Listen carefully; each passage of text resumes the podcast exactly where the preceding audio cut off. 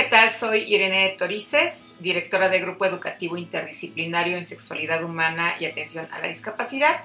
Esto es Ideas que Ayudan y seguimos hablando del síndrome del ovario poliquístico. El día de hoy vamos a hablar específicamente del tratamiento que se requiere para este síndrome.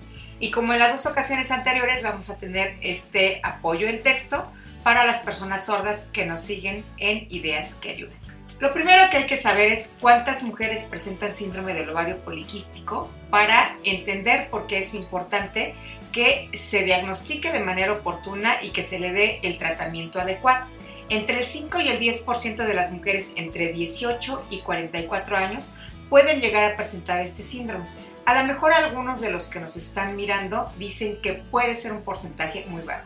Sin embargo, si pensamos en el número de mujeres que desean embarazarse, es un, un, porcentaje muy alto considerando la población actual de nuestro país, que estamos hablando que el 50% de la población de México son mujeres, de acuerdo al censo más reciente de población. La mayoría de las mujeres en este rango de edad que reciben el diagnóstico lo reciben entre los 20 y los 40 años de edad y en muchas ocasiones tiene que ver con el que han intentado embarazarse en varias ocasiones y no lo han conseguido. Es por eso que acuden al médico o la segunda causa de consulta por la que llegan al diagnóstico es por los intensos dolores durante sus periodos menstruales o incluso en periodos en los que no está cercana su menstruación. En muchas ocasiones el diagnosticarlo más cercano a el término de la edad fértil garantiza o no garantiza más bien que las mujeres lleguen a tener un embarazo que llegue a término. El síndrome del ovario poliquístico puede presentarse también en niñas que han iniciado la pubertad y que no han tenido ni siquiera su primera menstruación. ¿Por qué razón? Porque ya habíamos también comentado en una ocasión anterior que pueden presentarse ovulaciones sin que exista menstruación.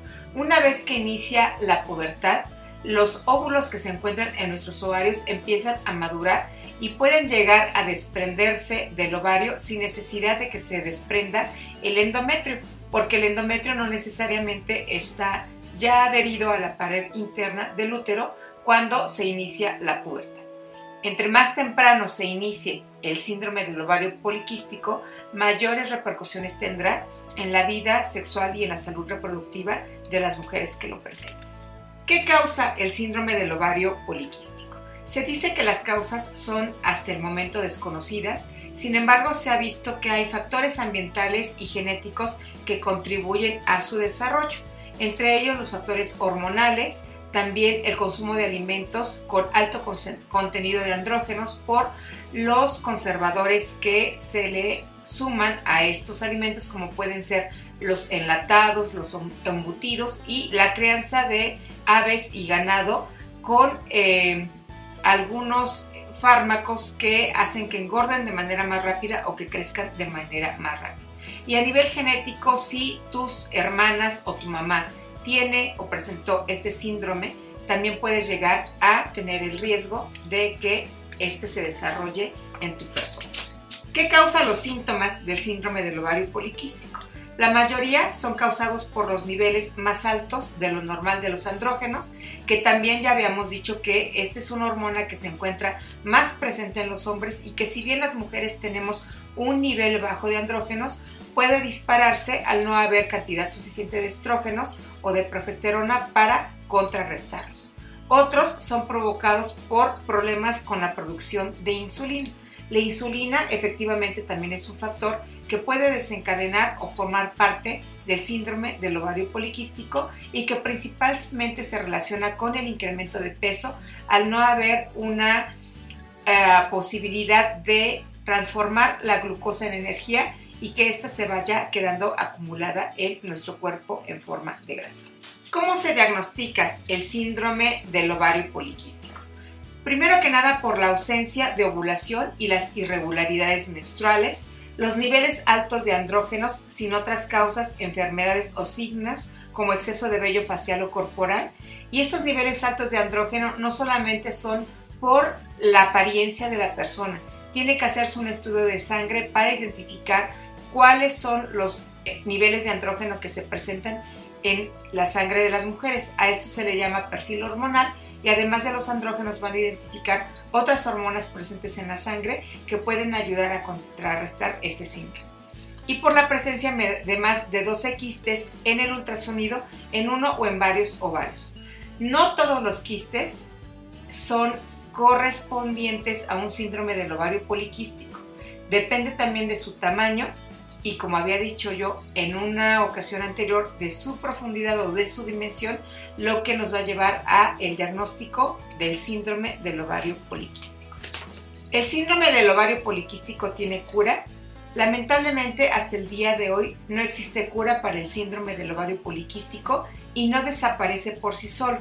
Después de la menopausia las mujeres que han sido diagnosticadas tempranamente con el síndrome del ovario poliquístico suelen mantener altos niveles de andrógenos y resistencia a la insulina, lo que hace que les aparezca con más frecuencia o en mayor cantidad vello facial y que ganen peso rápidamente después de dejar de producir estrógenos y progesterona.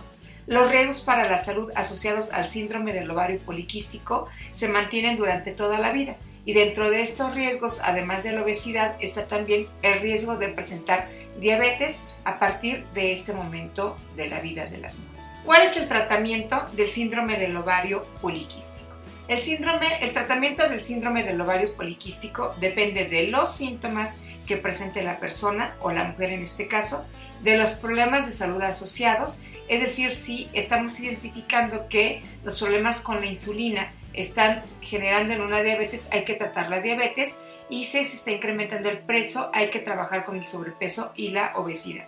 Y si se desea un embarazo, hay que ver cuáles son las alternativas que las mujeres con síndrome del ovario poliquístico tienen para lograr embarazarse.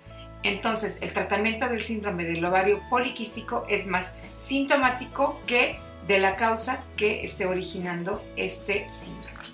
El tratamiento de la infertilidad por síndrome del ovario poliquístico puede ser de tres tipos. El primero es farmacológico, es decir, se puede inducir una ovulación adecuada que garantice una eh, inseminación efectiva o una fecundación efectiva si se da de manera natural la fecundación.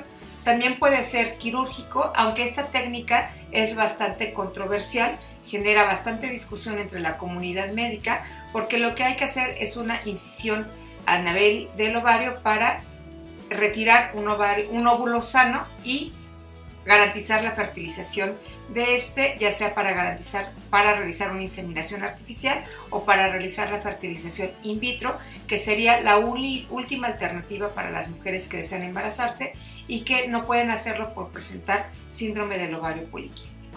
Como has podido darte cuenta en estos tres eh, programas en los que hemos tocado el síndrome del ovario poliquístico, no es un síndrome que no tenga un tratamiento adecuado que pueda ayudarte a llevar una calidad de vida satisfactoria.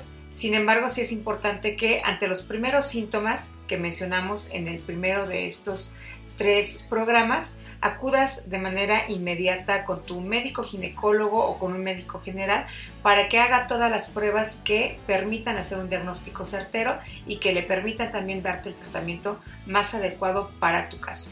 Recuerda también que no todas las mujeres que presentan quistes en los ovarios desarrollan síndrome del ovario poliquístico y que en ambos casos el acudir a un tratamiento médico es la mejor alternativa para que tú goces de una buena salud sexual y una buena salud reproductiva. Esto fue en Ideas que Ayudan, el síndrome del ovario poliquístico. Yo soy Irene Torices y nuestras redes sociales son arroba sexo sin lata, en Twitter, en Facebook, geishat.oficial y nuestro correo electrónico es sexosinlata arroba geishat.org.mx.